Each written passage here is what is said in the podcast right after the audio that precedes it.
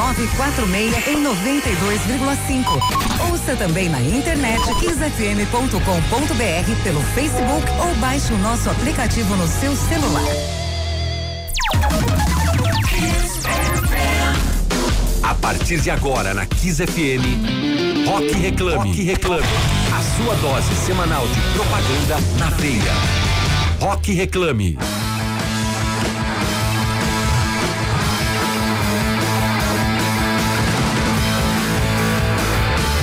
No ar, estamos chegando com mais um Rock Reclame aqui na Kiss FM, 21 horas 6 minutos, trazendo para você o programa que inspira e provoca o seu lado criativo, falando de publicidade, marketing, comunicação com muito bom humor, informação que você entende. Eu sou Karen Novas, te acompanho até 10 e meia da noite aqui com os meus queridos pares de bancada, sempre dois convidados especialíssimos. Mais uma vez, caprichamos para você aqui, pra gente falar muito sobre musicais, sobre arte, sobre automobilismo. Tem muito assunto bacana nessa semana que acabou South by Southwest, vulgo SXSW. A gente tem novidades para você para contar por aqui. O Messi arrebentando no futebol, Palmeiras ganhando do São Paulo em clássico.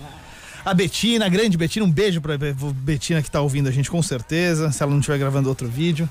Muito bem, muito bem. Então fique ligado pra gente, participa lá no facebook.com barra programa Reclame, dá pra assistir em vídeo a gente, ver nossas belas faces, mandar sua pergunta e também no Facebook da Kiss.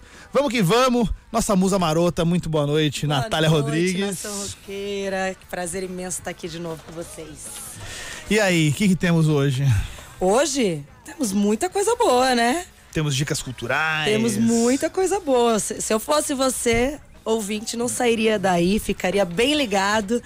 Embora o Emerson tenha voltado, Pois mas a é, gente, eu e Edu é. Pares, estamos aqui e vamos arrebentar mais uma noite. A gente, a gente achou que podia se livrar dele, mas ele veio, conseguiu pegar o voo. Muito boa noite, Emerson Souza. É um Deu prazer tê-lo de Enfim, volta. não adianta agora entendeu? Eu sobrevivi, eu voltei. Ó, hoje a gente vai falar de coisa. O programa vai estar bem legal, Bem legal. hoje, pra manter essa tradição. A gente vai falar do Google, dando mais alguns passos aí pra dominar o mundo. Pois é. Vamos falar de mudança aí na Coca-Cola. Vamos falar de- das marcas que mais apareceram na TV. A gente tem beleza padrão gaúcho aqui, que é ISO, ISO 9002. Altíssimo. A gente tem um cara que é unanimidade no mercado publicitário, uma pessoa fantástica que hoje vai dizer Pra onde vai? Pra onde vai? Vai dizer o caminho aqui ao vivo, entendeu? Vai dizer, a gente tem bastante coisa legal. Vai cantar também. Vai. Falou que também Os vai dois, cantar, vai dois, nossos dois convidados vão cantar hoje. Vão cantar muito, disso. o programa tá fantástico. Vai- A nossa convidada vai cantar em hebraico, o nosso convidado vai cantar em italiano, É. fluente, vocês vão ver. Total. Ai, ai, Edu Pares, muito boa noite. Boa noite, prazer enorme ter vocês aqui de volta, menos o Emerson.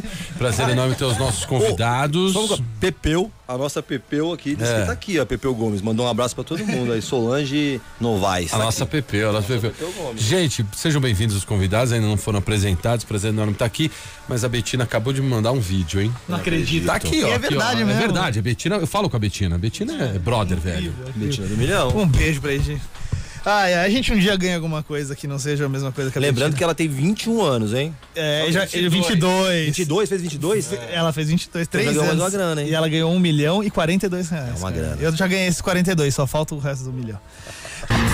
Rock Reclame. Kiss FM. Pois é, pois é, depois de Beatles com Drive My Car, a gente finalmente começa a nossa conversa com os nossos queridíssimos convidados.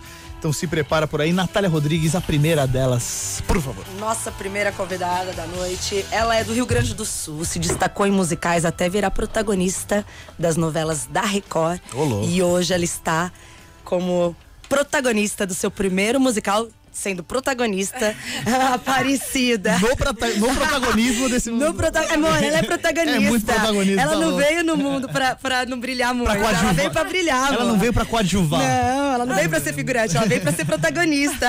Senhoras e senhores, Quem? Bruna Pazinato. Dona Pazinato, Luxo, hein, gente? Muito obrigada. Boa noite, ouvintes da Kiss.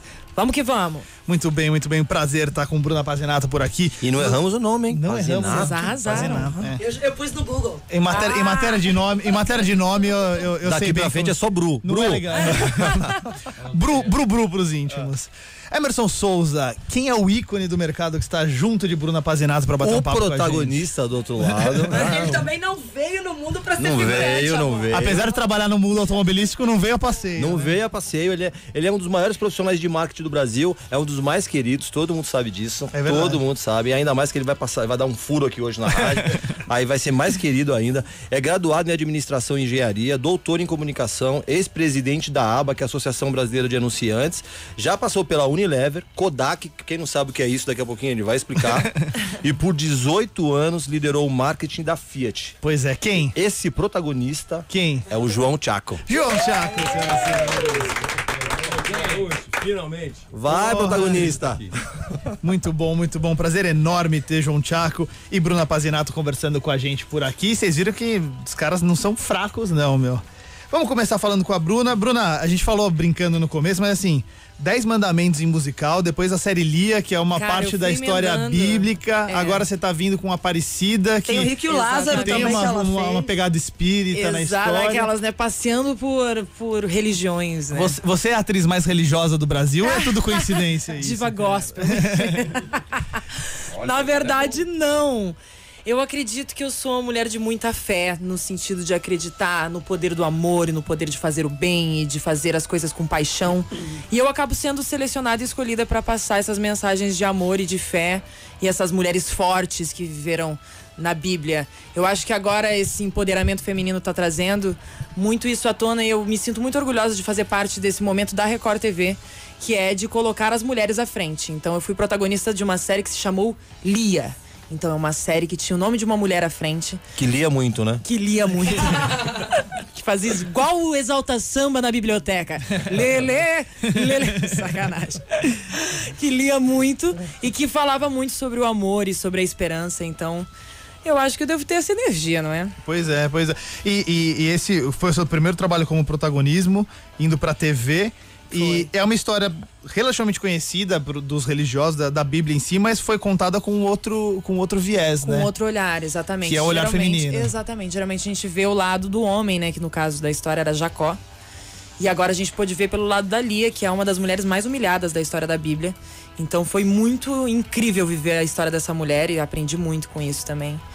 E é isso, né? Sensacional, sensacional. Ela vai falar um pouquinho mais dessas experiências durante esse Rock Reclame. Emerson Souza. É isso. Tiago, vamos começar do princípio, né? Você fez engenharia, administração, como foi essa migração para o marketing? E aí você, a primeira empresa foi a Kodak? Não, a primeira empresa foi a Unilever. A Unilever. Explica Começou que- fraco também, é, né? E depois expli- explica o que que era a Kodak, porque tem muita gente lá em casa, por exemplo, que não sabe o que que é isso, né? É verdade, é verdade. É verdade. Olha, eu, eu saí, eu, eu, na verdade comecei, eu saí do interior de São Paulo, eu venho de uma família de engenheiros construtores, uma família de. Então eu cresci em obra, então natural foi sair para fazer engenharia. Então eu saí, vim fazer engenharia, vim para São Paulo. Logo no primeiro ano de engenharia eu falei, eu não quero ser engenheiro, tinha absoluta certeza. Mas engenharia tem uma coisa bacana, né? tem uma coisa de processo que me interessou muito. né? Eu digo até hoje, assim, ninguém é engenheiro impunemente, né? Engenharia te dá um jeito de pensar linear, né?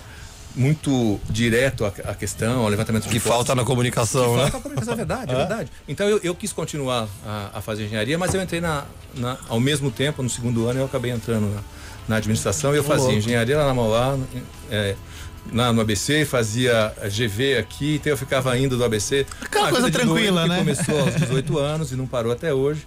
É, eu saí já da GV, acabando, GV eram quatro anos, a administração, a engenharia eram cinco, eu acabei já saindo, entrando no processo de treinismo da Lever e já entrei na Lever. Então eu comecei trabalhando na Lever. Que marca você atendia lá? Porque tem muita gente também que não... Era Gessi Lever na época? Era, era GC Lever, mas tinha- já tinha sido comprada e tinha sido comprada Anderson Clayton. Então eu entrei numa época de mudança total. É, foi curioso porque eu fui o prime, primeiro, primeira turma de tênis de vendas. Eu entrei em vendas, não em marketing. E comecei a gostar daquilo, assim, né? Gostei, fui pro campo, fui vender no Rio de Janeiro.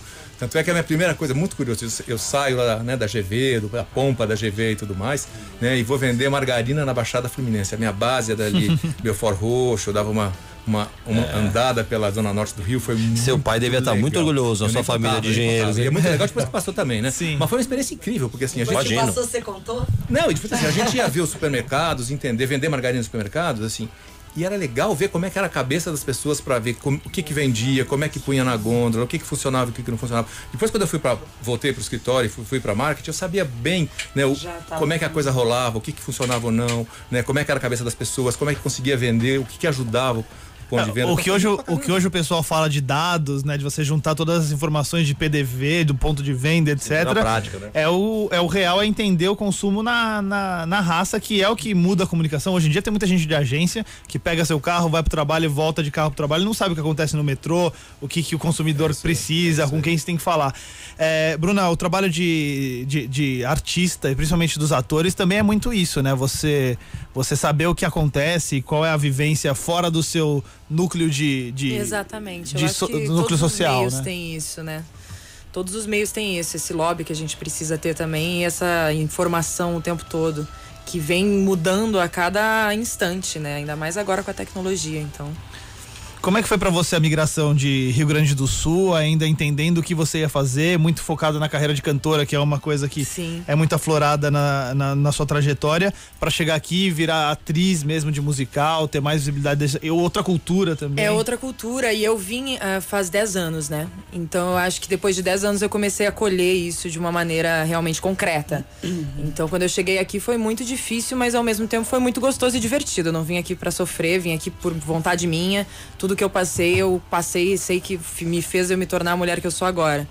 Então eu tive realmente grandes, ah, grandes passos que eu tive que dar, grandes coisas que eu tive que aprender com mais urgência talvez do que uma adolescente deveria, mas só me acrescentou. Eu acho que quando a gente vai em busca dos sonhos e a gente segue indiferente das dificuldades que a gente vai enfrentar, se a gente faz o que a gente ama, a gente é feliz, né? E você foi para o audiovisual, pra novela, através de um musical, né? Através Como do é que foi musical. isso? Não era nem algo que eu pretendia, pra ser bem sincero. Eu sempre me imaginei no palco, público, cantando. porque é o seu... E o- por isso que o teatro musical me trazia tanta felicidade, me traz até hoje. Porque mistura duas das minhas grandes paixões, né? Que é cantar e atuar. Então o audiovisual ele veio como uma surpresa em vários sentidos, porque eu achava que era uma pegada mais industrial, mais ah, sem, sem ligar para a arte, digamos assim. E acabei me surpreendendo e vendo que isso é, na verdade, depende de cada um e você que faz o seu momento dentro da- do audiovisual, né? Mas ao mesmo tempo fiquei muito feliz porque o meu primeiro convite foi pra novela O Rico e Lázaro pra cantar e interpretar uma cantora. E depois eu peguei Lia, que foi a, a minissérie que eu, pro- que eu protagonizei, que eu também consegui colocar uma composição minha na trilha. Então, Legal. em todos os trabalhos que eu tive como atriz, de alguma forma, a minha cantora estava envolvida. Não, e ela cantava em outra língua, gente. Você ela cantava em deu uma hebraico, palhinha aqui, né? a gente não entendeu nada. Eu Fiquei tipo, uau. Eu não entendi nada, mas me emocionei. Ah, é aí que pega. Daqui a pouco a gente vai. Fala que língua. Daqui a pouco. É, cantou em hebraico. Cantou em hebraico. Daqui a pouco a gente vai provocar ela pra dar várias palhinhas pra gente aqui em hebraico, em português, em tudo que. Um abraço aqui, ó, pro Mário D'André entrou aqui, fala. Olha. Um abraço pro Emerson, a nova estrela em ascensão do stand-up comedy brasileiro. Olha. Tá tirando sarro aqui.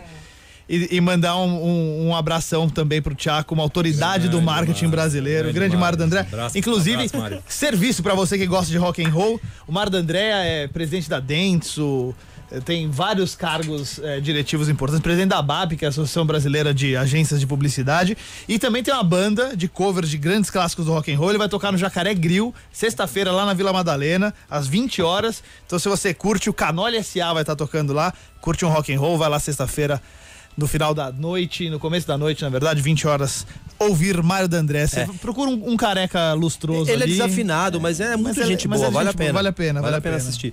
Ô, ô, voltando aqui, Tiago, a gente não concluiu. Você não falou da sua passagem pela Kodak. O pessoal tá perguntando aqui, falando o que, que é a Kodak. Aí um cara falou aqui, ah, ela não se atentou à evolução e Sim. morreu. não sei, eu sou muito jovem. É. Peguei essa fase. Explica pra gente o que é a Kodak e a sua transição pra Fiat. Eu, eu tava na Unilever, é, aí o Red Hunter me chamou para conversar e, e falou: olha, isso 96, 97, tem um projeto muito legal na Kodak, é, é para montar uma. Então, Kodak, uma empresa de fotografia química, né? Você fotografava, punha um rolinho de câmera, levava no, lá para revelar, depois esperava dois dias, ia buscar as fotos reveladas. Que tá? Descobri, descobri quantas saíram. Quantas saíram, tudo que você errou. Que falta de saudade desse tempo. Não, Gente, eu ainda faço isso, viu? No centro aqui de São Paulo Não, tem mas pra é que eu revelar. faço também. Eu tenho a minha câmerazinha, eu adoro. Eu tenho, Eu tenho a minha, eu é. faço, eu, eu sou viciada. É, mas, mas quando você faz por de- hobby é uma delícia. Quando você faz por necessidade, Não, é uma mas por hobby é louca. né? E aí, quando eu fui, o Tarito me falou, assim, eu fui pra Kodak para fazer uma montar um processo de distribuição que eles não tinham na época, eles vendiam para loja especializada de fotografia, eu fui montar o canal maciço. Como eu conhecia o Unilever, tive contato em vendas e tudo. Então eu fui abrir Carrefour, Walmart, fui abrir, né, o Walmart estava chegando no Brasil, então a gente foi trabalhar a distribuição. Foi usar sua carteira. Foi, foi muito legal. E fui fazer uma coisa muito, muito curiosa que eu acho que eu nunca, nunca contei, que é muito legal. Eu fui participar de um projeto digital. Tava chegando no Brasil o Jarbas Mendes. Em que é um 96. incrível, né? Uma das mais é, é, brilhantes que eu conhecia. Ele, ele, ele começou a pensar, em 96, 97, um projeto de digital. né, A gente começou a montar o site, assim, tava começando a internet comercial, né? Então começamos a montar. E ele tinha um pensamento, esse projeto tinha um pensamento que é já que o grande lucro da Kodak vinha de papel e de químico, portanto não dava para fazer né, nenhum, nenhuma grande mudança que não passasse por aí. Por isso que a Kodak não conseguiu fazer a virada, eu acho. Né? E, e esse projeto, já que não dava para tirar a fotografia que não fosse química, falava em sharing pictures, em compartilhar a fotografia, Que legal. 96, 97. Quase um Facebook analógico. Então você ia vender um mini scanner, escaneava as fotos já feitas, subia na internet, dava uma chave e, pedia, e permitia que as pessoas compartilhassem. Nós estamos falando de coisa moderna e de. Instagram 10 anos antes de nascer o Instagram. Ou Instagram não, mas de Flickr, antes do Flickr. Então assim, se a gente tivesse tido a coragem, ou se a empresa tivesse tido a coragem De né, realmente de levar isso adiante, talvez a história pudesse ter sido diferente. Então foi muito rico para mim poder ter participado desse projeto e entrado na, internet tão cedo. né, E foi, e foi a internet que acabou me levando para Fiat depois um pouco mais Sensacional. Pouca gente sabe, inclusive, que a Kodak foi a inventora da máquina digital e é. não levou à frente com medo de que ela matasse o seu negócio. Ela realmente matou seu negócio e ela deixou de acabou. surfar nessa onda. Mas sabe uma coisa mais legal que, eu- que eu me lembro da Kodak, assim, a, mem- a memória que eu tenho? Fábrica, produção de filme. Porque filme não pode ver lá. Então, a produção de filme é numa fábrica inteira no escuro. É Caramba. Uma fábrica inteira no escuro. Por sinal, era, era a empresa que mais contratava cegos, porque, claro. Né? Sim. Então, em São José dos Campos tinha uma fábrica que era grande, acho que eram vários andares, né? Totalmente no escuro. Então você entrava e esperava um tempão para conseguir acostumar a olhar. E aí você entrava e estava tudo funcionando. Anda, circulava, andava tudo, tudo funcionando. Impressionante. Que barato, eu não tinha noção disso. É, E, o, e o legal era, era sustentável, né? Você não gastava energia também. era- Pois é. Não, mas e, e- e a transição pra Fiat? A transformação Fiat foi para foi para trabalhar a virada da marca Fiat e fazer essa transformação digital. Eu fui para começar a construir os projetos digitais da Fiat. Foi para isso que eu fui pela minha experiência digital na Kodak. Eu tinha começado, praticamente comecei com digital quando o digital de fato virou comercial. Então eu fui montar um projeto digital de fazer digitalização. Espertamente, o que o presidente na época da Fiat tinha percebido é que havia uma rejeição enorme, né, a marca Fiat, e, e essa, re- um terço das pessoas, se vocês terem uma ideia, um terço das pessoas sequer consideravam a Fiat na hora de comprar um carro. Ou seja, um Caramba. terço dos consumidores brasileiros não olhavam para a marca Fiat. E a grande maioria desses consumidores, talvez até alguns se lembrem, né, falavam que o câmbio quebrava, que o carro não subia a serra, uma série de coisas. É, que o padre não sei o quê. E, não, nunca tinha entra, e nunca tinha entrado num carro. Então, a, a ideia que você tinha na época, como é que nós vamos A fazer para percepção converter? ruim, né? Para virar percepção. Vamos falar com quem está chegando. Quem estava chegando, os jovens, com o melhor jeito de fazer, pela internet que também estava começando. Então vamos fazer um projeto de digitalização dessa marca. Então foi para isso que eu fui. Que deu super assim. certo, mudou Super tudo, certo. né? Essa, Super certo. É, e não à toa que quanto? 18 anos? 18 de... anos na lá empresa. 2001. E- Ele virou o head de marketing, né? De brand communication, que era o cargo oficial, cuidando só de umas marcas mais ou menos, né? Tipo Ferrari, Maserati, Fiat, Chrysler, Jeep, essas coisas que ninguém gosta, tal. O gel né? ele não teve. Não teve, não, teve Gurgel. Ai, ai, sensacional. Esse é João Chaco, ex-presidente da ABA, Associação Brasileira de Anunciantes, ex-head de marketing da Fiat, Kodak, Unilever, um dos grandes profissionais da nossa indústria. Que hoje, que hoje Que- vai que tá revelar indo, o é, seu Ele tá nome, trocando de o empresa. seu novo e-mail. Será que a gente vai descobrir e-mail. onde ele vai, cara? Pra onde ele vai? Muito bem. Bruna Pazinato, a, a gente falando dessa coisa de modelos e etc. é, teatro, musical e TV. É, teoricamente é o mesmo trabalho de atriz, mas as linguagens são muito diferentes. Completamente O diferente. que, que você destaca de mais diferente entre elas e qual que você prefere pra fazer? Olha só que pergunta interessante. Eu acho que são coisas completamente diferentes mesmo, assim. São paixões muito diferentes. Eu acabei me apaixonando pela televisão. Mas o teatro a gente tem aquela adrenalina do agora, aquela adrenalina de posso errar, posso acertar, e de aplauso na hora, no instante, público. Tem toda essa adrenalina que envolve, toda a repetição que a gente faz para chegar à suposta perfeição ou ao mais próximo dela, né? Já na televisão é um pouco mais imediatista e nos traz a vantagem de poder mergulhar um pouco mais no sentimento como, como atriz.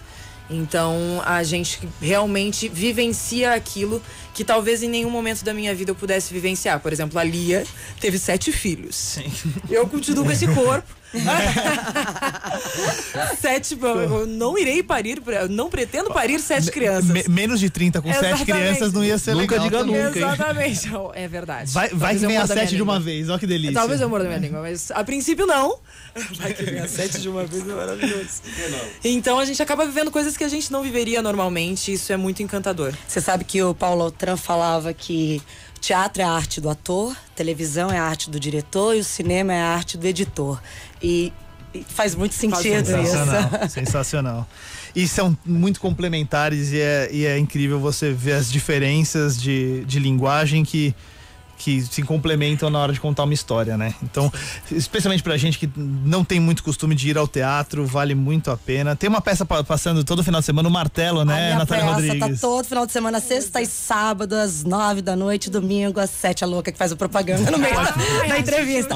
O Martelo no Teatro Novo, Rua Domingos de Moraes, 348. Espero vocês. A parte, a, parte legal desse, a parte legal desse programa é que é um programa que fala sobre propaganda, então a gente tem muito mais liberdade pra falar das marcas, pra falar, para se autopromover. Aliás, E pra lá- martelar esse espetáculo. pra martelar esse. Martelar meu espetáculo. Eu, eu, eu acho a autopromoção meio complexa, mas lá no arroba no meu Instagram, de vez em quando eu falo sobre essas coisas também. Se você Ai. seguir o Caran, ele vai sortear um par de ingressos Vou- pro meu espetáculo. Boa, fechado. A gente, toda semana a gente tá falando isso, essa semana a gente vai sortear. Então sigam o Natália Rodrigues Underline e sigam o arroba Carannovas, a gente vai sortear o. E sigam arroba Bepasinato pra ver se eu vou ter sete filhos. Boa, boa, vale a pena. Qual que é o teu, Tiago?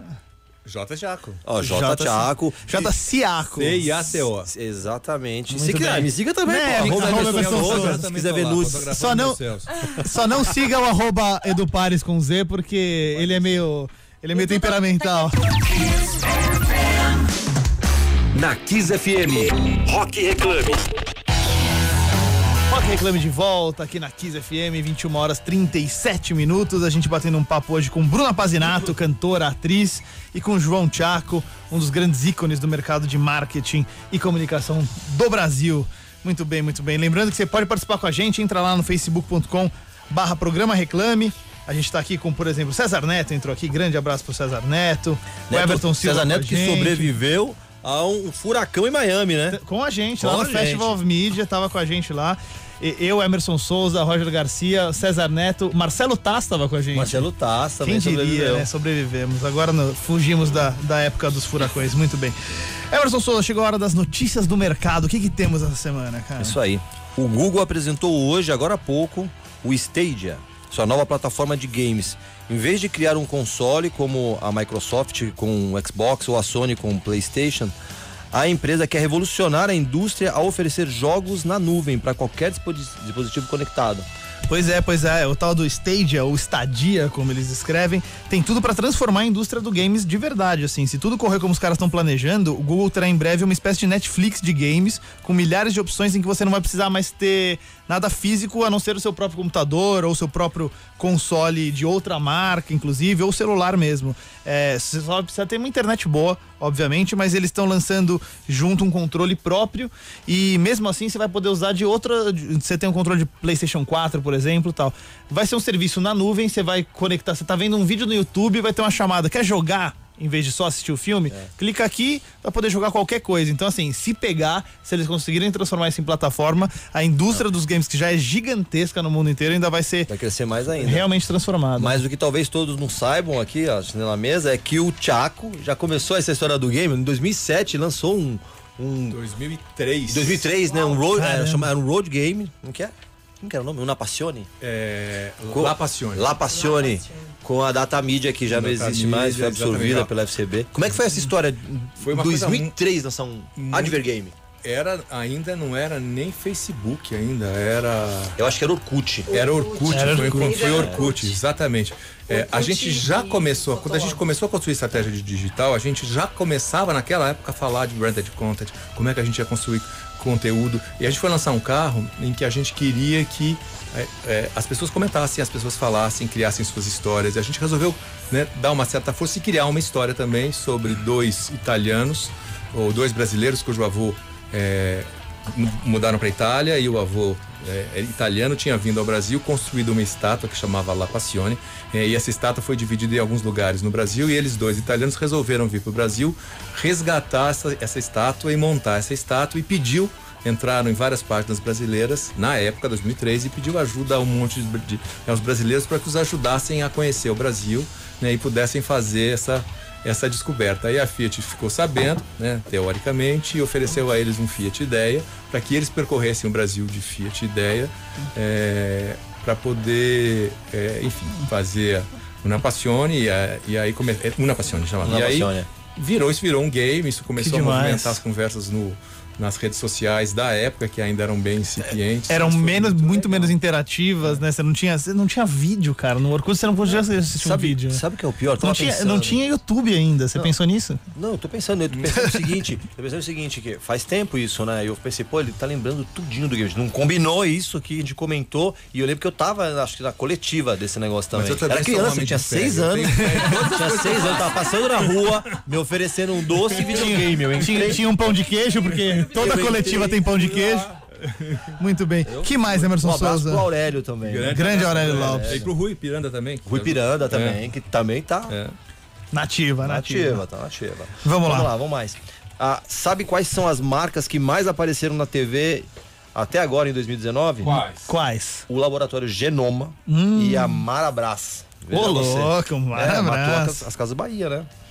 De acordo com o estudo da FW Spot, o laboratório teve 4.414 inserções comerciais dos dois primeiros meses, nos dois primeiros meses do ano, enquanto a Marabras teve 3.585. Vê Que Marabra- louco, né? A Genoma é uma empresa que, que investe muito, principalmente em- na, na Record, na Band, etc. É o maior anunciante do Brasil. Chegou a ser o maior anunciante do Brasil. É, Casa Bahia voltou agora. Então, quem assiste Record, que assiste às vezes SBT, Band, com certeza já viu as propagandas.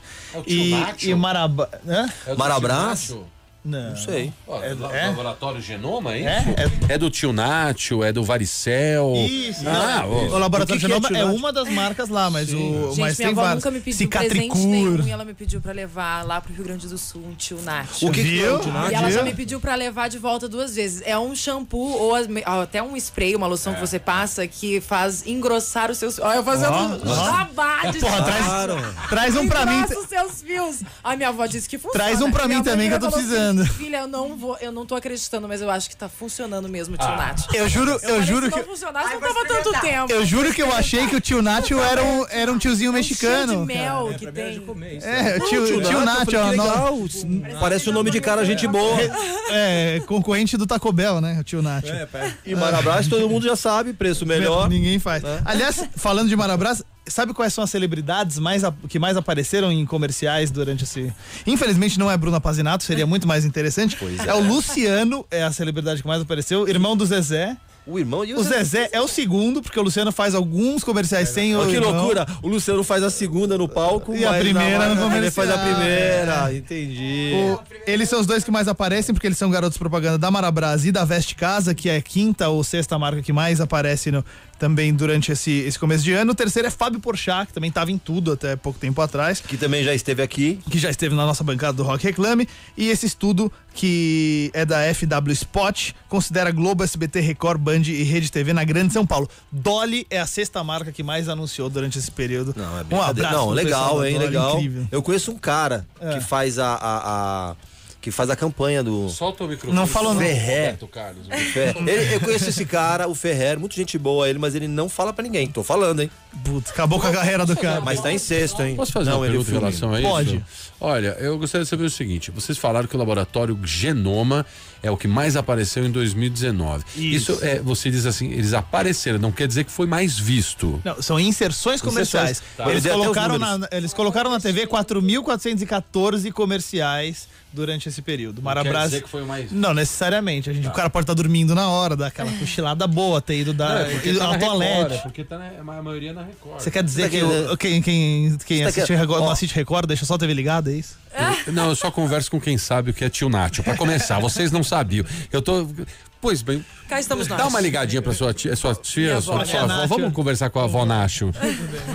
As rapidinhas do mercado pra gente sair dessa, desse papo, pelo amor de Deus. Vamos lá, o Emerson Google de novo aí. O Google Brasil divulgou sua pesquisa sobre o impacto econômico. Segundo a empresa, só em 2018 suas ferramentas de busca e publicidade ajudaram a movimentar 41 milhões, bilhões. Bilhões? Bilhões no país. Um pouquinho menos do que o. O salário novo do do Thiago. que o, é, do que a nova grana que ele vai anunciar hoje aqui, né? Envolvendo mais de 60 mil empresas. Né? Pois é, antes da gente fechar com a última notícia, uma pergunta, uma curiosidade pro Thiago, que foi presidente da ABA, Associação Brasileira de Anunciantes, ele sabe muito bem o quanto esses números são maquiados, o quanto eles são reais. O Google movimentar 41 bilhões no país, 60 mil empresas, esse É número possível? é, Acho é real? possível. É o quê? Você Acho t- bem possível. Só o Emerson, com o que ele busca lá, é que se ba- baixarem a busca do, no FBI ali, baixar as buscas do Emerson no Google, meu Deus do céu. Aí sim a gente vai abrir uma vaga aqui. Dá a dica, não dá Vamos dica. abrir uma vaga Eu aqui. só, eu só Vai busco. ter gente querendo fazer essa busca rapidinho pra Eu só busco em navegação anônima. É, só o- isso. com, com o Emerson é busca e apreensão direto. Entre as movimentações do mercado, pra gente completar as notícias aqui, a Bia Botese está trocando a diretoria de marketing da Coca-Cola para liderar a, área de, a mesma área do Instagram. Trocando Coca-Cola por Instagram, a Bia. A Z515 anunciou Thiago Urdan, ex-diretor criativo de marketing da Uber, agora como novo diretor executivo de criação da agência. E a Tribal tem três novas criativas em posições de liderança: Marilu Rodrigues, Alessandra Mucilo e Carolina Dittman. Muito boa sorte pra vocês. Carolina quem? Não é a Carolina Dickman, tá? É a Caroline Dittman. Ah, beleza. Mas Ó, falta uma. Quem? Falta uma. No meu, no meu roteiro tá aqui. Pode falar. E a mais esperada é a de João Chaco, que ainda não aí reclamou. que vai O executivo João Thiago está Vai. trocando de O empresa. roteiro tá escrito. até o final do programa. Ele vai revelar. Ele vai revelar. Não, não saia daí. Isso muito aí. bem, muito bem. Voltando ao nosso papo com Bruna Pazinato, cantor e atriz, João Chaco, profissional de marketing, que vai revelar pra onde ele tá indo depois de 18 anos de Fiat. Natália Rodrigues, Sou eu? você, o que temos aí? Você, você me olhou Temos com- de você- cultura? você- não, você olhou pra mim com uma cara que eu tinha certeza que você ia Te fazer uma olhei. pergunta. Eu vou fazer uma pergunta pra Bruna. Eu quero Boa. saber como é essa preparação vocal. É, porque musical exige muito, né? Exige bastante. E eu, por exemplo, eu, eu, eu nunca fiz musical, Hesito. porque eu não tenho, não tenho tanta disciplina. maravilhosa. que eu gosto de sair, eu gosto de tomar minha cerveja, gosto de fumar Aquecer, aquecer a voz de outro Não, jeito. Eu aqueço, trabalho muito bem, graças a Deus. Mas o musical, pra mim, ele é um pouco complicado. Como é que é essa preparação vocal? Porque exige muito. Se você fica rouca, como é que faz? Exatamente. A gente tem as nossas subs, né? Pra qualquer tipo de roquidão, mas a gente evita ao máximo esse tipo de coisa. Tá, tá rolando foto, tá rolando Cara, Você tudo. não eu- toma friagem. Eu gosto de beber amarula, pra ser bem sincera. Eu não muito Você não, aquecida. por exemplo, você não sai à noite, senta sem um lencinho no, no pescoço e toma uma cerveja, assim? Sem lencinho é bem raro, confesso. É, Mas eu, tenho uma amiga eu- que ela faz musical e ela, quando ela O tá em lencinho é o cartaz, melhor amigo do musical. Ela só anda de Eu já sei os lenço. meus limites, assim. Não necessariamente eu não saio, porque eu sou uma pessoa bem festeira. Mas eu sei sair, entendeu? Então eu já me controlo dependendo da época e o momento que eu estou. Por exemplo, agora a gente vai começar uma semana, uma bateria de estreias. A gente começa dia 22 e termina na estreia VIP. Pro Valcir Carrasco e pra todo mundo no dia 25. Onde então eu estou Que em um momento chique. de recesso vocal. Você me convida pra eu dar de dica de cultura Com nas próximas certeza. semanas. Ó, louca. Já está convidada. Toda a potência Já vocal. está convidada. Aliás, Bruna, por favor, fale um pouquinho da, da Não, peça aparecida. vou responder a ela como a gente cuida da voz. pessoal. É, como é que você Eu, cuida? ah, é a primeira vez que eu tô em um momento de, tão, de tanto destaque em um musical, então eu tenho bastante exigência vocal. E eu falo que, como eu também tenho o meu lado cantora e trabalho fazendo shows como cantora, eu me considero uma atleta de alta performance da voz, digamos assim. Então eu tenho que ter com certeza muitos cuidados. Eu tenho acompanhamento de otorrino, que é o Dr. Reinaldo Yazaki, e tenho a, a minha fono, que é a Blussy Goodfair, que são maravilhosos e me ajudam a É nome dela ou já é um exercício de tá fono? perguntando Blussy aqui na Goodfair. rede também a mesma coisa que eu, que eu te perguntei. E aí a gente tem muitos cuidados, desde hidratar muito, até com soro fisiológico, inalação, e até mudar o registro da voz durante um tempo pra não ficar exigindo muito no grave. Olha só. Nossa. É um truque bom. Tem alguma, tem alguma história que é real? Porque assim, a gente, Você- a gente viaja muito, às vezes a gente tem que gravar coisa também e a gente não cuida nem 10% do que vocês cuidam de voz. E aí cada um fala uma coisa. Uma época falaram gengibre, que acaba com a garganta quando você tá com a garganta ruim. Aí a gente, não, usa mel, toma cachaça. Romã é ótimo. Tem alguma Você faz dica um da- chazinho de daquela, casca de assim, pra romã e faz gagareta, Que realmente ótimo. funciona. Eu acho que pra Romã. mim a dica que realmente funciona é entender que as nossas cordas vocais são um músculo. Então você vai fazer uma sua academia, você não vai não aquecer ou não se alongar em algum momento, porque depois você vai ter alguma lesão. Com a nossa voz é a mesma coisa, e como a gente trabalha com isso, a gente precisa alongar. Então, talvez fazer alguma aula ou alguma coisa para você ter algum aquecimento que seja rápido, seja com uma fono, seja com uma. Aquelas dando dica real, né? Não, mas é isso aí. É, mas é Pra isso. O você que, o que tem de roqueiro louco pra gritar no microfone ouvindo a Kiss FM e não Galera, quer Se perder você a não voz? trabalha com a sua voz e fica rouco, uma boa dica é você fazer gagarejo com a casca da, da romã. Da romã é maravilhoso, porque limpa toda a sua corda vocal e desinflama. Tá vendo? Muito bem, muito Ela bem. sabe também. Rock Reclame também é cultura, senhoras e senhores. Ó, o minha dica é tio Chacho. Tio Chaco? Tio Chaco. Tio Nacho. Tio Thiago, Tio é, Chaco. pô. Tio Chaco. a gente já tá, já estamos criando um produto novo. Eu falei pra você, não se acostumou que não ia vir coisa boa. Cara, Tiago, eu queria saber de você como é assim. A gente falou brincando, mas é verdade. Maserati, Ferrari, você morou na Itália há muito tempo, você cuidava da comunicação de toda a América Latina. Como foi pra você é, entrar tão profundamente nesse universo automotivo e falando especialmente dessas super máquinas, dessas marcas mais, mais incríveis da parte da Itália, que é mais apaixonada do que o brasileiro ainda por automóvel? Como foi entrar nessa parte da cultura? Olha, assim, eu acho. é, bom, eu, eu não trabalhei diretamente lá com, com Ferrari, com Maserati, mesmo no Brasil, um importador que trabalha, que trabalha as marcas, a gente trabalha Argentina, trabalha agora Chile, mas é, acho que a paixão que o brasileiro tem por automóvel é muito particular. Assim, a impressão latino em geral. né? É, é claro que o italiano também tem uma ligação muito forte, mas eu acho que é isso é que a gente no marketing tem tentado trabalhar nos, nos últimos tempos. né? O marketing passou por uma fase muito de, é, de falar de, de lata, de falar de motor, de falar de Atributos. tecnologias, de falar de atributos, que era uma fase muito chata.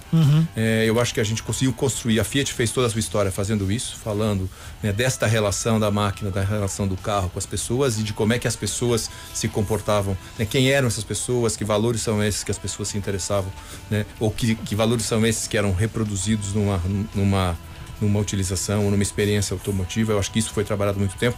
Eu acho que o mercado automotivo hoje está um pouco mais chato. Eu acho que a gente volta, até pe- pela, pelas próprias, é, pela própria questão do mercado, que está o mercado também um pouco mais Sim. chato e tudo mais, né? Eu acho que está mais difícil fazer comunicação hoje. É, acho que tudo é muito chato hoje, né? Muito mais difícil. Né? Chato em que sentido? Sentido, assim, eu acho que Tomar eu muito acho que cuidado com tudo que você É, diz, tudo. porque hoje tudo é, é um problema. Então eu acho que pra, Mas com carro pra quem também? cria, com também. certeza, É, deve o ser carro muito. não pode correr, eu não posso assim acelerar, mesmo que esteja tudo dentro da lei. Se eu estiver estimulando, né, se mostrar alguma coisa que estimule algum tipo de coisa, não é permitido. Né? Que é ok, eu acho que faz, faz todo sentido, isso é, isso é bacana, isso é importante. É pertinente, né? É pertinente, mas tem coisas que não são. Eu acho que a gente deixou, o brasileiro em especial, deixou de saber brincar consigo mesmo, a gente deixou de, né, de ser mais solto, a gente tá um pouco, né, tá mais chato de fazer, a gente tá mais, mais duro. E cê- você acha que você acha que a culpa disso, além de da sociedade como um todo, falando de comunicação, vem mais das agências que não provocam, mais dos clientes que têm receio de fazer alguma coisa diferente? Eu não acho, não. Eu acho que assim, o bom marketing, a boa, a boa publicidade, a boa propaganda é aquela que consegue refletir com muita clareza o momento em que se vive. Né? Quanto mais preciso em reproduzir as questões que fazem parte. Tem que estar alinhado com a sociedade, É, né? porque, né? Então eu acho que se a publicidade hoje faz isso, se o marketing hoje faz isso, é um reflexo de como a gente está pensando hoje. Eu acho que esse é o nosso jeito hoje de, de- de se organizar e pensar, enfim, né? no geral. E não é só local. É claro que o mundo inteiro está dessa forma. Eu acho que hoje a gente é um pouco mais duro. Então eu acho, né, me perguntam sempre, a publicidade do Brasil piorou? Né, eu falo, não, a publicidade do Brasil acompanhou o jeito de pensar do brasileiro. Né? A gente reflete muito isso. né? E não tem nada a ver com questão política, não tem, não tem, tem, tem a ver com, com estado de espírito mesmo. Né? Com o jeito de ser, com o jeito de encarar os desafios, com o jeito de encarar a realidade. Né? E a publicidade reflete isso. Então eu acho que tem a, a gente faz isso. Esse é o exercício que a gente tem que fazer o tempo todo. Perfeito. Você, você entrou nessa seara, por exemplo, vocês, você, a Fiat, né, lançou há alguns anos aquele projeto Fiat 1000, que era justamente um carro que ele foi decidido, que foi imaginado por, sei lá, 11, teve 11 mil ideias vindo de 160 países diferentes para fazer um carro. Como foi essa esse Foi um carro colaborativo É. na internet. Explica esse projeto pra gente. que acho talvez a coisa mais legal que eu tenha feito, assim, mais bacana. É, a gente começou a conversar lá internamente na Fiat. Carro conceito em automóvel, é das coisas. É um exercício de futuro que a indústria faz para mostrar como é que ela pensa o carro lá na frente. E geralmente é futuro demais, né? É futuro demais e é futuro que né, na visão da própria empresa, sempre. né? Os carros conceitos são sempre uma surpresa, são né, descortinados lá no palco dos, dos salões e assim por diante. Quando a gente chegou em 2010, que a gente falou, é, por que nós vamos falar de futuro só nós? Vamos falar de futuro conversando com os nossos clientes de novo. Assim, é, eu acho que se a gente tivesse escolhido o Facebook, esse processo teria sido ainda muito melhor naquela época. Sim. É, então a gente, ao invés de fazer dentro de casa, a gente convidou as pessoas a, a, a, discutirem conosco que futuro é esse, que carro é esse do futuro. E nós imaginamos quando a gente foi fazer que seria um negocinho desse tamaninho, uhum. né? Que aconteceria né, para os amantes de automóvel ao redor da fábrica ali, para os estudantes de, de engenharia, engenharia automotiva e coisa do tipo. Quando a gente viu em uma semana, né, tinham mais de 100 países, mais de cinco línguas necessárias para que a gente pudesse. Né, esse era um assunto que interessava demais. E a gente mundo. começou a conversar e de fato a gente. E nascido né, no Brasil. Nascido no Brasil. A gente fez um, um carro conceito do jeito que as pessoas, né, os nossos consumidores ou das pessoas que têm, tinham relação com, com a marca naquela época acreditavam que o carro no futuro devia ser. E muitas das coisas que a gente falou em 2010 né, acabaram Viraram, se materializaram na indústria, na própria Fiat e assim por diante. Foi muito legal, um demais, projeto demais. muito bacana. Projeto é, criado pela agência Clique, hoje Zobar Brasil. Isso mesmo. Foi até exposto em Cannes, né? Teve Foi, um grande destaque no festival. Eu acho que talvez um dos momentos mais difíceis da minha trajetória é fazer uma apresentação em Cannes, naquele, naquele Sensacional. festival. Não, foi, foi, um, foi um trabalho brasileiro que marcou bastante. Bruna, para complementar essa história, e você na publicidade, cara? Você tem. Olha. Como você enxerga a publicidade? Você já fez comerciais? Você cuida da sua relação com marcas para não ser uma coisa muito invasiva? Você topa porque é uma oportunidade? Como é Pra que ser é? sincera, eu não tenho muito envolvimento com publicidade atualmente. As marcas que aparecem, eu costumo ah, acabar fazendo o- a propaganda e tudo mais pra elas se eu acredito no que elas estão falando e se eu acredito que esse produto realmente funciona. Eu ainda não tive tanta busca, assim, tanta coisa sobre, sobre publicidade. Como a minha carreira de atriz, eu já fiz publicidade pra Sony, já fiz publicidade pra Tim, já fiz publicidade pra Eusébio, já fiz publicidade. Nath. Tio Nacho aí, a Tio bola, a Nacho, bola, de fazer a bola quicando do pra Tio tio Nacho aí. Exatamente. Tio Nath, Eu vou ligar pro tio Nacho. Vou ligar pro tio Nacho e vou falar com ele. Mas eu acho que a gente não tem também tanto controle disso. Tudo depende de muita coisa, né? Depende também até do, do valor oferecido e do que eles querem que a gente faça de propaganda. Então varia muito.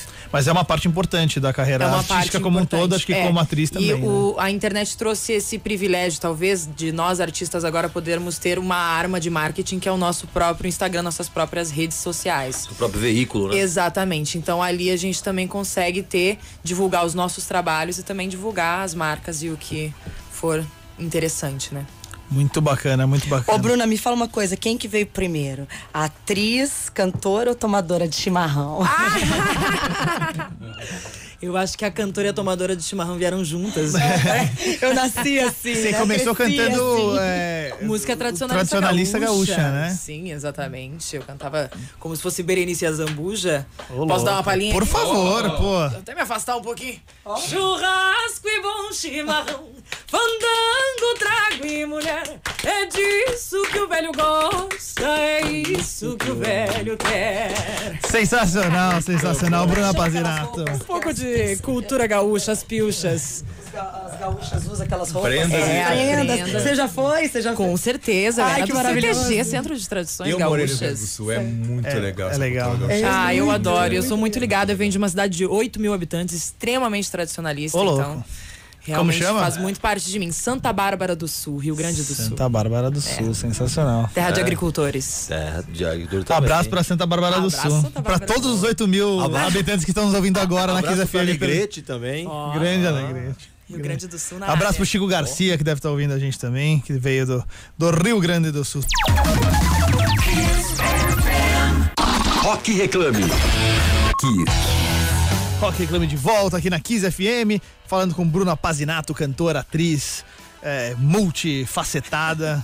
Daqui a pouco com bailarina. Não foi assistente de palco da Mara Maravilha como, na, como Natália Rodrigues. Mentira, também não fui. Não mete essa. Foi, foi sim. Eu virei Tá no, marota, tá no eu virei Wikipédia. Tá no. Wikipédia, é verdade. Eu levo um apelido sem, sem ter. Ainda bem que marota é tipo uma menina, então aí eu É. aceito, porque quê, eu me né? sinto jovem quando você fala marota. Um beijo pra Mara Maravilha que tá nos ouvindo com certeza também aqui no Rock Reclame, junto com o João Tchaco, profissional de marketing do mercado brasileiro de destaque. Em breve de Casa Nova. Em breve de Casa Nova. Foi bailarino também, vai contar pra gente já já a história dele com a dança. Ele veio aqui pra cantar também. É, aliás. Também vai ter um dueto aqui hoje. Finalmente.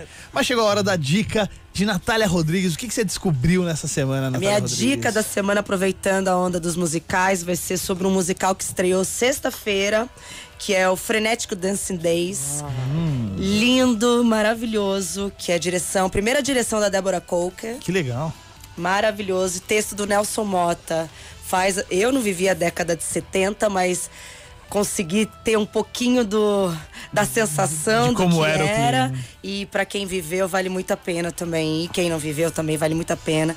Chega da metade pro fim do espetáculo, as pessoas levantam e dançam, porque ninguém consegue ficar parado. É Que muito, demais, muito legal. demais. Onde tá passando? Tá passando no Teatro Opus, que fica no Shopping Vila Lobos, até dia 28 de abril, às sextas-feiras, às 9 da noite. Sábado tem duas sessões, uma às 5 da tarde e outra às 9 da noite, domingo às 6 da tarde.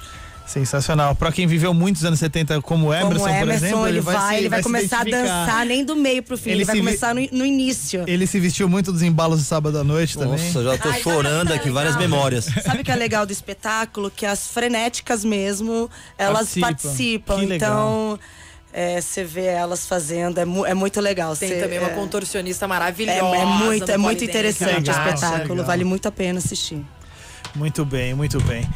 Emerson Souza já tá se coçando aqui pra. Não, é- a Bruna já tava falando aqui no. Pra quem tava no Facebook, tava ouvindo um pouquinho a história dela com os musicais, né? Que ela fez 132 musicais e que tá protagonizando agora. Ninguém mais fala no palco quando começa a cantar, ela manda parar a boca. Exatamente. Como é essa, essa é a sua história com o musical aí? Na verdade, a minha história, eu fui sequestrada para os musicais, né? Eu, a princípio, tinha o intuito de seguir minha carreira como cantora e me aprimorar como atriz para crescer como artista. Acredito muito no estilo de Elis Regina, de cantar e atuar ao mesmo tempo. Não consigo cantar algo sem estar passando a mensagem do que está sendo dito. Isso, para mim, é uma, é uma característica minha também. E acabei sendo raptada por os musicais. Fui convidada para o meu primeiro, que foi Quem Inventou o Amor, foi Roberto Carlos. Faz quanto tempo esse primeiro? Isso faz, foi em 2009, 2010. Faz 10 anos. tempinho. Que foi meu primeiro musical contratada Tinha mesmo. seis anos também. Eu tinha seis anos de idade. sacanagem. E aí a gente ficou em cartaz no Teatro das Artes, aqui no, no Shopping Eldorado, que é um teatro super legal. A gente ficou seis meses em cartaz. E depois eu fui emendando um musical no outro, uma peça na outra. Parei durante um período ainda fazendo um infantil, mas parei durante um período para fazer bacharelado em música, especialização em canto popular. Legal. E eu já Legal. me formei como atriz também por contratos assinados, por trabalhos prestados, né? Então, acabei, a minha história acabou sendo escrita assim, eu fui tentando aos trancos e barrancos até eu fazer o, o bacharelado, tranquei o bacharelado faltando um ano pra entrar no Chacrinha Musical. E aí emendei no Mulheres. Por um bom motivo, um bom é. motivo. E aí do Mulheres fui aos Dez Mandamentos que me levou até a novela. Então, acho que meu caminho, nada é por acaso. Mas Sensacional. você como protagonista muda, mudou muito, muito, muito. Mas você canta quantas músicas, por exemplo? Claro que muda. Muda bastante. Só pra. Só pra. Só Muda, muda o salário, amor. É prota- protagonista. Olha o nome, não é figurante, é protagonista. Quantas músicas, quantas músicas, por exemplo, você tem? Na, na verdade, o, Quantos números no musical você Olha, eu estou em seis- cerca de seis números do musical, eu tenho. Olha, é protagonista. É protagonista. Mas a grande protagonista do musical que eu estou agora é Nossa Senhora da Aparecida, não é mesmo? Eu sou só um instrumento realmente pra contar essa história. Então, mas conta um pouquinho pra gente como é que funciona, porque tem o olhar do. Da, conta o, o- a trama pra gente um pouco. E a, Cara, e a é Santa como se participa. fosse uma né? novela de uma. Sabia que eu fui meio achucalhada nas redes sociais Como quando assim? lançaram protagonista de Aparecido Musical. A galera começou, como assim a protagonista não vai ser negra? Falei, gente, calma. A santa não existirá no espetáculo, ela será uma santa mesmo. E eu faço a protagonista Clara, que é uma personagem que é de, ah, uma personagem da vida real, que o Valci conheceu essa mulher, que é a esposa do Caio, que é quem recebe o milagre. E na verdade eu conto o milagre contemporâneo. Somos um casal de São Paulo, ah, um casal comum, sem religião específica, ah, workaholics total. Até acontecer uma tragédia com ele, a gente começa a se envolver com a religião e conhece Nossa Senhora Aparecida.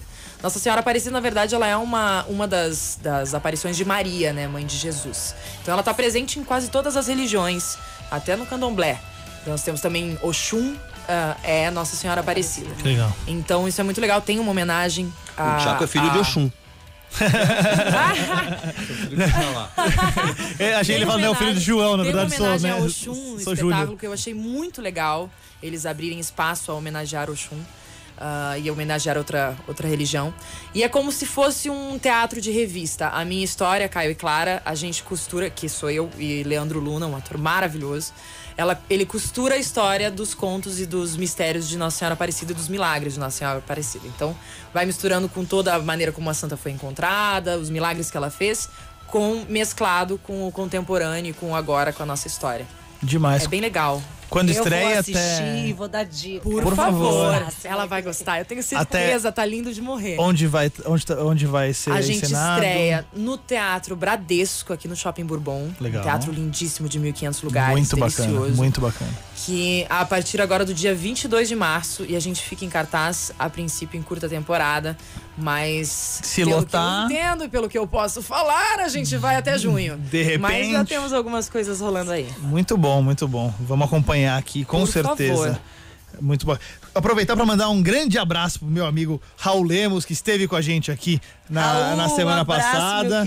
Infelizmente o Emerson voltou, senão você já tava na cadeira dele aqui também. Mas olha, vou te falar Mas uma de coisa. repente- não perca as esperanças. pro universo, porque Que eu fui assim, Que viu? volta.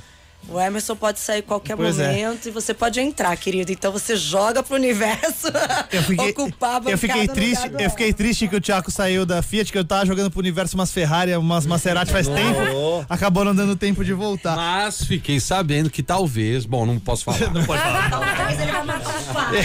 E, e um abraço pro German Carmona também da Gol, do marketing da Gol, que também teve algumas semanas atrás com a gente aqui. Grande German, cracaço também do marketing com a gente. É, aproveitando, Tiago, eu queria perguntar uma coisa é, que a gente fala muito dessa conexão de cultura popular, criatividade como um todo e a, e a publicidade.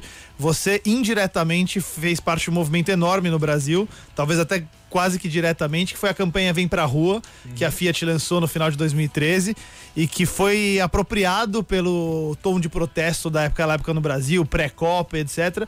Muita gente nem lembra mais quase que Vem Pra Rua era uma música da Fiat, um comercial, um jingle, porque virou o mote, até hoje é usado como um mote de protesto dessa coisa do brasileiro.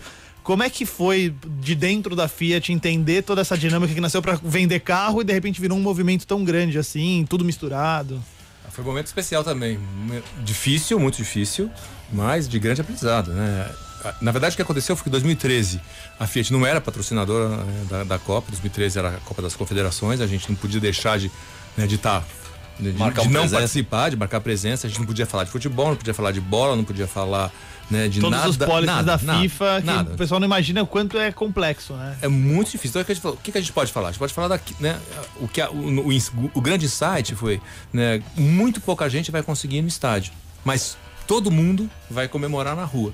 E a rua é um território que a gente conhece bem, porque é lá que os nossos carros estão. Então a gente resolveu Que legal isso. que o, que o território da rua era o território que a gente ia trabalhar. Então o que a gente fez foi. Você pode fazer, assistir aonde você quiser, você pode ver o que você quiser, torcer pro time que você quiser, mas vem comemorar na rua, porque a rua é a maior arquibancada do Brasil, a rua é para todo mundo, é lá que nós vamos comemorar. E isso é a campanha. Foi isso que a gente fez. A gente criou uma hashtag Vem Pra Rua, que não existia. Nós criamos uma hashtag Vem Pra Rua, que era para dizer em todas as principais cidades do Brasil onde é que as pessoas iam se reunir. Em São Paulo, na Paulista, em Porto Alegre, lá no, no- no Parcão, não sei. É, a gente ia, né, tava dizendo onde é que as pessoas depois dos jogos iam se reunir para comemorar. Foi para isso que a gente criou a hashtag e foi para isso que a gente montou todo o nosso programa de redes sociais. Campanha da Léo Burnett Taylor Made, né? É, a gente criou uma música, a música foi criada por nós, foi criada pela Léo Burnet, né? Foi gravada pelo Falcão, Do Rapa. né, do Rapa e, e era um jingle comercial só, né? Mas que convidava as pessoas para ir pra rua. E que vocês nunca podiam imaginar Não. Que tivesse virado esse Não, momento. Tomar essa proporção. Como é né? que foi dentro da Fiat, assim, na hora que vocês literalmente perderam o controle dessa história, ganhou um cunho político muito forte, você como marketing nessa hora? O quanto aproveita e fala que não, mas é, foi a Fiat que criou, quanto não, pelo amor de Deus, deixa esse negócio rolar lá. Olha. Como que é a estratégia nessa hora? Eu tava na Paulista quando eu né, ouvi as pessoas cantando né, a música que a gente tinha criado, eu falei, bom, a coisa é séria mesmo, não é assim. É. né? E a discussão que. A primeira reação foi tira do ar imediatamente. Né? Essa foi a reação, porque se pode morrer alguém, pode ter Não quer conotação incitar política, a violência, a gente qualquer tá coisa. participando de, de uma ação política que a gente não deveria, enfim, tinha, tinha- então tira do ar imediatamente. Mas por outro lado, quando a gente começou, né, quando isso começou a rolar, a gente também teve um movimento enorme nas redes, é não tira do ar, né? Permaneçam, né, cantando. E o que a gente resolveu fazer foi, eh, a gente falou a vida inteira que a gente faz coisas para, né, que reflitam uma cultura, né, que reflitam um momento e a gente quer que as pessoas se apropriem daquilo que a gente faz. Isso é o nosso Virou um mantra case, né? o tempo inteiro. Isso estava acontecendo. Então, para que, né, que tirar do ar? O que a gente tinha que fazer é esclarecer sempre quais eram os nossos propósitos, que não eram políticos. Né? É, não dava mais para usar a hashtag, a gente deu a hashtag né, para outra movimento. finalidade, a gente deixou de fazer utilização, mas a gente resolveu ficar no ar até o fim da campanha. Né? E foi uma decisão muito difícil de ser gerenciada, mas, Mas muito sábia. É. Foi o melhor ano né, de posicionamento, né, de imagem de marca que a Fiat teve na sua história. Foi, É, foi E, e a. Fiat, historicamente, cresceu muito depois disso, como, como a maior montadora do Brasil, e etc. Que vencendo aquele, aquele primeiro desafio que você teve lá no início, que era a Volkswagen, era a marca de carros fortes, etc. A Fiat era desconsiderada e chegou ao topo do, do mercado brasileiro, muito nessa, nesse tipo de construção. É, é verdade, né? Eu acho que exatamente assim. Eu acho que é, é um momento que, né, que a marca se posiciona, a marca toma algumas vozes, a marca falou né, de, de, não ter, de não ter conceitos, de rever conceitos, a marca né, convidou, fe- fez uma série de convites, a marca falou, né, levou crianças para falar do futuro, a gente tr- trouxe o consumidor para falar com, né, para falar que carro do futuro é esse, a gente discutiu mobilidade, a gente entrou no, numa discussão do futuro da cidade, a gente começou a falar de convidar as pessoas para a rua. Então é, é uma construção que reflete né, um posicionamento de marca. Eu acho que isso, né, os 14 anos de liderança da marca se basearam nesse tipo de movimento, nesse tipo de posicionamento. E foi muito legal ver né, essa história toda. Só uma, uma outra marca que nessa época também teve um- uma. É, apareceu bastante, foi- acho, não sei se foi a Diageo, não sei se foi Johnny Walker, que é a história do gigante, o Foi gigante o acordou. Johnny Walker. Johnny Walker, Johnny Walker, o gigante acordou. acordou também. Mesmo Até momento. hoje então, a galera tá esperando esse gigante. Campanha, campanha da finada Nel Gama, uma baita É, campanha, mesmo, inclusive, é, também. é foi, verdade. fez Legal, bastante legal. barulho. E o Gigante Acordou foi outra hashtag que É, se, se exato. apropriaram nesse sentido. Bruna, você como representante da classe artística, é, você também como marca própria, marca pessoal, você tem que tomar muito cuidado nessa história. Ainda mais nesse ambiente que, pela coincidência, passando por novelas bíblicas, por questões religiosas, etc. Como que você toma cuidado em redes sociais, em conteúdo que você posta, nos assuntos que você aborda, para que a sua marca pessoal se mantenha intacta e você não gere algum problema que pode atrapalhar o trabalho? Cara, é bem complicado porque a gente tem a linha tênue também de ser muito verdadeiro com os seguidores e de. Porque, na minha opinião, o que faz sucesso atualmente é a verdade. Sempre vai cair por terra se você não fizer a sua verdade. Então não adianta você botar uma máscara ou fingir que você não é aquela pessoa. Eu foco em outros assuntos. Essa é a minha estratégia, assim. Sem foco no meu. verdade. É, foco no Sem meu. ser a verdade, Sendo é verdade, sendo verdade. Outras Mas verdades. Eu não discuto talvez grandes. ah, ah, agora na posição que eu estou, né? tando- estando entre públicos tão di- diversos e divididos, digamos assim. Eu não me posiciono atualmente nas minhas redes sociais. Sim. Ah, mas eu uso minhas redes sociais de outras formas e Mas você não se posiciona tipo. em absolutamente nada? Não, não me posiciono em assuntos políticos, não me posiciono em assuntos de, de divisão de polos, assim mesmo. É, grandes e polêmicos, tipo mamilos. Sacanagem. Mas me posiciono, claro, como mulher e com as coisas que eu acredito, assim. Mas nunca tive, por exemplo, ao, ao me posicionar, uma redução imensa de seguidores ou qualquer Sim. coisa assim. Nunca rolou treta na TL. Não, por enquanto não. Muito bom, muito bom.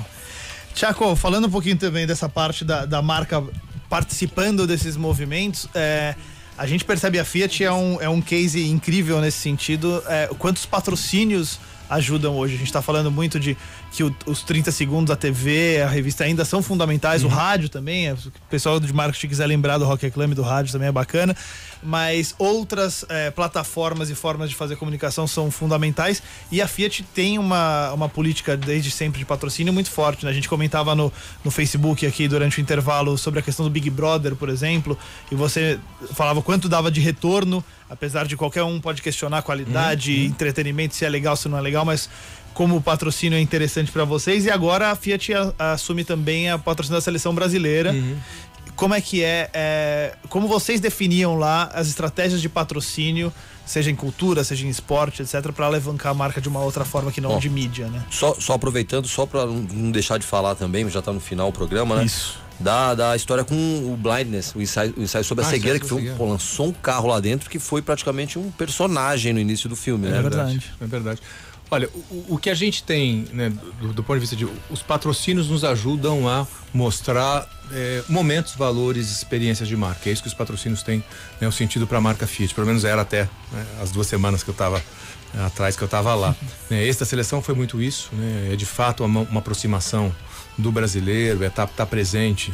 né, muito no, né, no dia a dia, numa paixão que é futebol. Então, é, tinha muito, muito com isso. Eu não participei do final, participei só do começo dessa negociação, mas é muito nessa direção que a gente quer. Futebol já fez muito parte da história da Fiat, a gente já teve 12 times patrocinados, né, teve, teve uma história grande. Mas eu, o patrocínio entra aí, assim, eu, é, deixar a marca falar só por ela, né, a gente já discutiu isso aqui, muitas pessoas já vieram falar isso aqui, né, não dá mais, a gente não consegue mais né, sustentar um discurso que seja um discurso só de marca, a gente precisa dar voz a outros né, para que essa marca se construa. Então, dar voz, né, patrocinar é uma forma de dar voz a outros, ir para redes sociais é uma forma de, dar voz para outro. Tá dentro de um filme, por exemplo, é um jeito de lançar um carro. A gente fez isso, eh, eu não lembro mais, acho que foi 2007, 2008, eu não lembro mais quando foi, foi feito. Foi 2007. 2007. É, eu me lembro, eu, eu, tinha lido ensaio sobre a cegueira quando o Fernando Meirelles, né, eu chego, chegou a informação, a gente estava trabalhando com a dois por um outro motivo, né, e a gente começou a conversar. Eu me lembrava do, do, do texto do Saramago, né, que o livro começava dentro de um, muito bom, de um carro, o livro é maravilhoso. Bom, Saramago é incrível,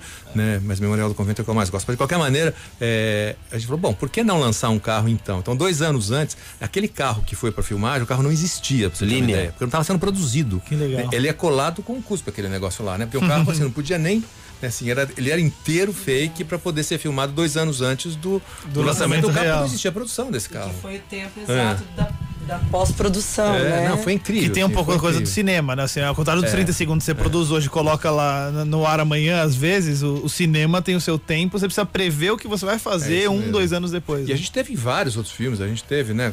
Teve muito perto do cinema, a Fiat teve muito perto do cinema, né? teve lá no Rio Eu Te Amo, teve agora no filme da Monique Kartenberg, excepcional. Latitude vocês fizeram também, também com Alice Braga, também, né? Com é, o... é. Então teve né, muitos filmes. E os americanos todos, né? Que onde né, todas as marcas nossas estão lá muito perto de, de Hollywood também. Sempre tem um Jeep passando, sempre, sempre. tem uma picape nossa também nos filmes, ou da Fiat, agora não é mais nossa, agora é deles. só, só, só pra ver, só ah, vai ser sempre um pouquinho. É, não Ó, sempre, marcas que eu amo até hoje, vou continuar consumindo e né, serei fiel. Uma ação sempre. como essa, um, do, do, do, Fiat Linea, hum. dentro do ensaio sobre a cegueira, um filme com Mark Ruffalo, Juliane Moore, com Gabriel Garcia Bernal, quanto, quanto custa uma ação como essa? Eu não lembro mais quando custou esse patrocínio, mas não é nada exorbitante, custa, tipo? custa quatro comerciais em horário nobre.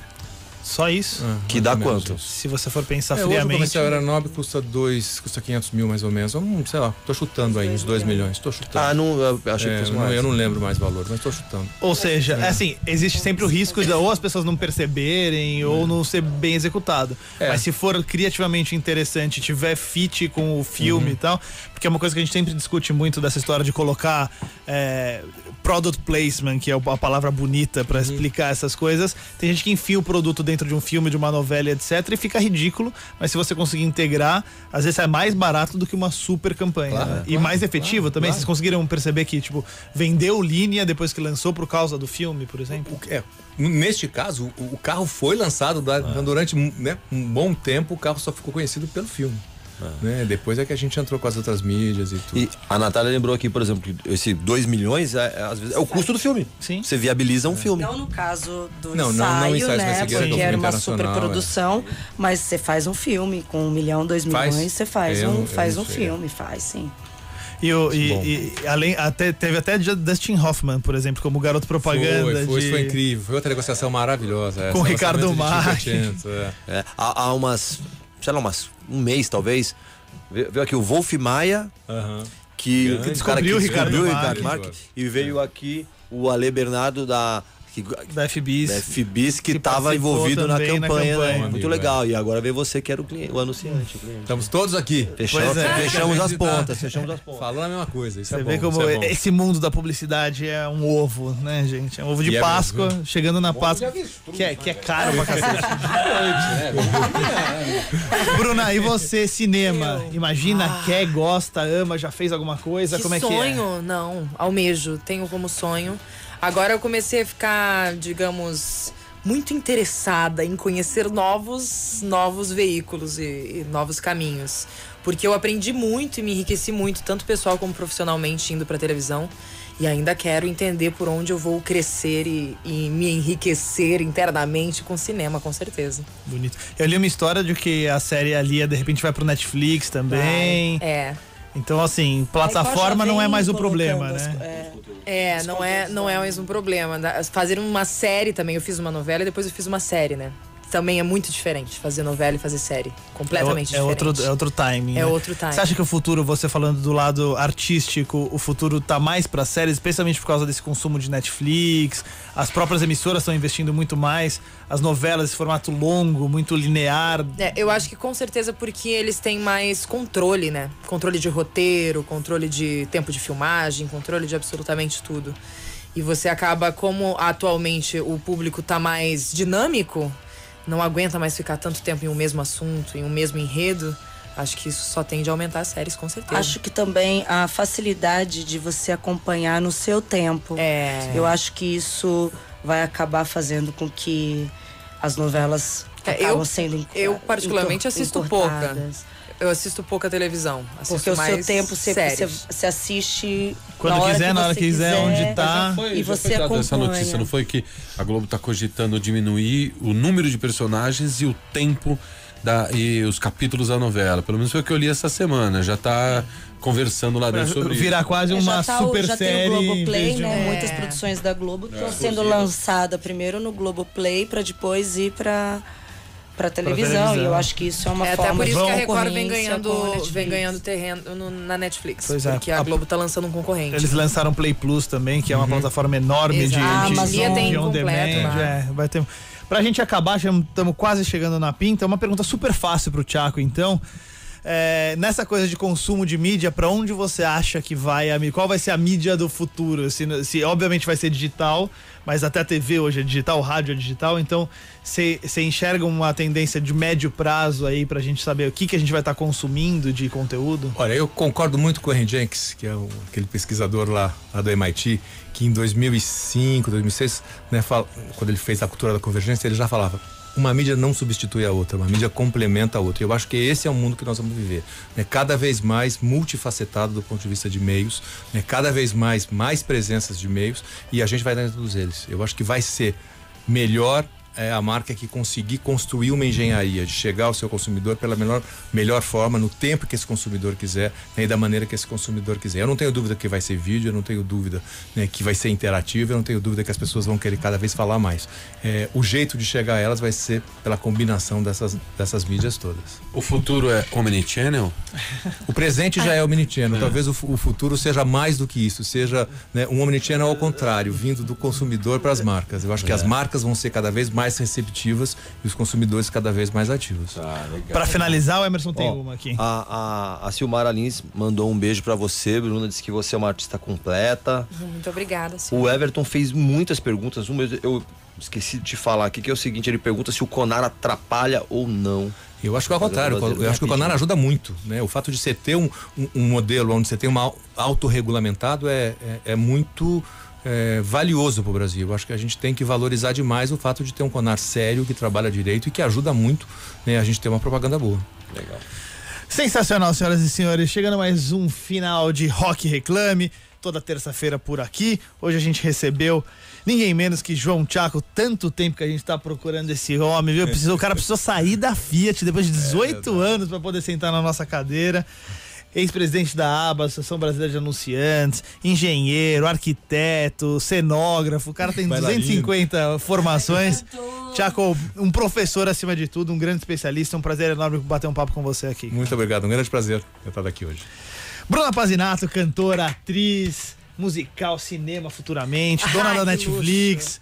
Foi um prazer enorme também conhecer um pouquinho mais do seu trabalho. O prazer é todo meu. Espero voltar mais vezes. Por né? favor, por favor, Palmas nossos convidadíssimas. convidados. Inclusive, inclusive, não é só no cinema, não. Futuramente teremos uma vaga é, para apresentadora aqui no Rock Ah, Reclame. muito né? obrigada, meu amor. está Eu aberto, já minha tá- já tá voz querendo me tirar, lindamente. acabei de chegar, Não, calma. Não, não, não, não, não. Entrando para o time. Para uma Não tô outra tirando mulher. ninguém. Aqui a gente sofre Ah, bullying. A gente tá querendo. A gente faz bullying. A gente tá querendo aumentar essa igualdade de gênero aí. O- puxar esse tapete todo mundo, só que meu não. Tá faltando mulher nessa roda, hein? Muito A gente bem, cria uma bem. rádio, um programa nós dois.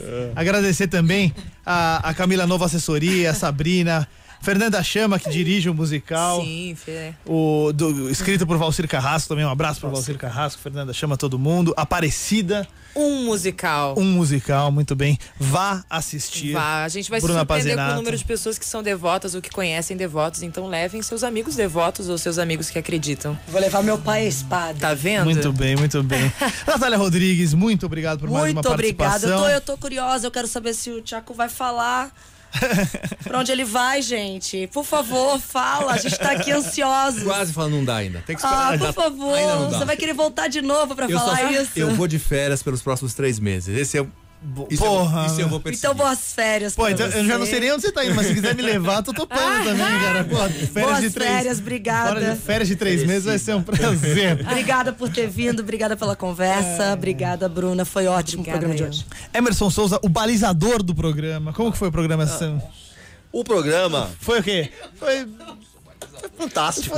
Cara, não foi bem legal, meu. Deus. Ó, deve ter sido muito Ó. bom, porque quando não é bem legal é porque foi muito bom. Quero mandar um abraço aqui pro Caio, né? O taxista que trouxe o Roger, que fez um puta de um caminho. Pelo aí, amor de Deus. E acabou, e acabou trazendo ele. Não foi isso que a gente combinou, hein, Caio? Eu vou, eu, vou, eu vou mandar um abraço pro Vinícius da 99, que me trouxe semana passada. Eu ia mandar um abraço pra ele, não mandei, mas ele tem um adesivão da Kiss no carro. Deve estar ouvindo a gente. Então, Vinícius da Ó, 99, um abraço pra Mandar um abraço pra todo mundo que acompanhou a gente aqui no Facebook, pra Aline Ricaldi, pro Everton Silva, pra. Pra. Boa, Rogério Araújo. Alins, Rogério Araújo, Iracema Planche. O Moa, Beto Fidel. De, de Nova York. E mandar agradecer o Thiago. Graças a Deus que ele veio um dia. Demorou diria, seis anos diria. voltar. Tô aqui, tô Mas aqui. agora- Não, não, seis anos não, acho que dez anos. Você vê que a minha vida era dura. A última vez que ele teve o programa de rádio com a gente tem uns 10 anos. Só isso. É, Mas- Só vai tirar mais legal. Agora, quando- quando- depois que ele voltar de Cannes em junho, que ele vai virar patrocinador do Rock Club, ele vai estar aí Isso sempre aí, com a aí, gente. volta aí, eu Fechou. E Edu Bruna- Pares. Não, pera, pera só um pouquinho. Bruna, obrigado pela Eu que agradeço. Espero não, esperar 10 anos para Pelo voltar amor aqui. de Que Deus. isso, na tem semana que que, vem tá aí. já, Muito obrigada. Obrigado a gente. beleza, esses meninos vão te trazer semana Ai, que que vem. luxo! Casa é tua, guria. Ah, muito Tá obrigada. Daqui eu não saio daqui, ninguém me tira. Natália tá colada na cadeira aqui, ó. Não, Colada. não sai de nenhum. Vai, vai até meia-noite com o Edu Pares. Edu, muito boa noite, muito obrigado. Eu que agradeço, obrigado mais uma vez, obrigado aos nossos convidados, prazer enorme ter vocês aqui. É, bom, eu tenho que voltar para falar para onde for, a gente vai dar. Ah, na verdade tem a coluninha social aqui no mercado publicitário, sempre tem. Com certeza, a hora que ele declarar, estará na coluninha Já social tá. do Com mercado. certeza, Olha, a gente tem as, pra a gente tem tá? as notícias do mercado fechado, ó, ó, ó. E quando fizer Maria Madalena, por favor, hein? Ai, Jesus.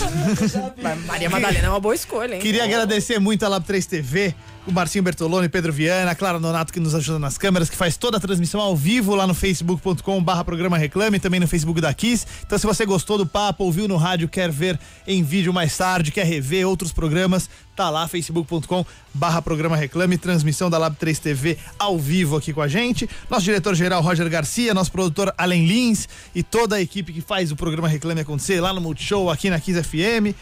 O o Everton Silva tá cobrando o sorteio. Então, ó, fica ligado lá no arroba Karen Novas e na arroba Natália Rodrigues Underline. É fácil de achar ela, mais fácil do que eu.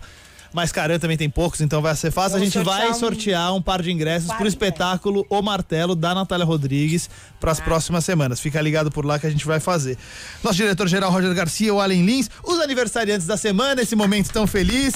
Um abraço pro Bob Guinipec, João Leão, Melanie Smetec, Alexandre Ocada, Rosana Barini, Eduardo Alves, Dirceu Brito e Hélio Campos Melo. Um abraço a todos que fizeram aniversário na última semana. Terça-feira que vem tem mais, 9 horas da noite em ponto ao vivo por aqui na Kiss FM. Eu sou Karen Novas, vou ficando por aqui. Tchau. Um abraço. Você ouviu Rock Reclame. Rock Reclame.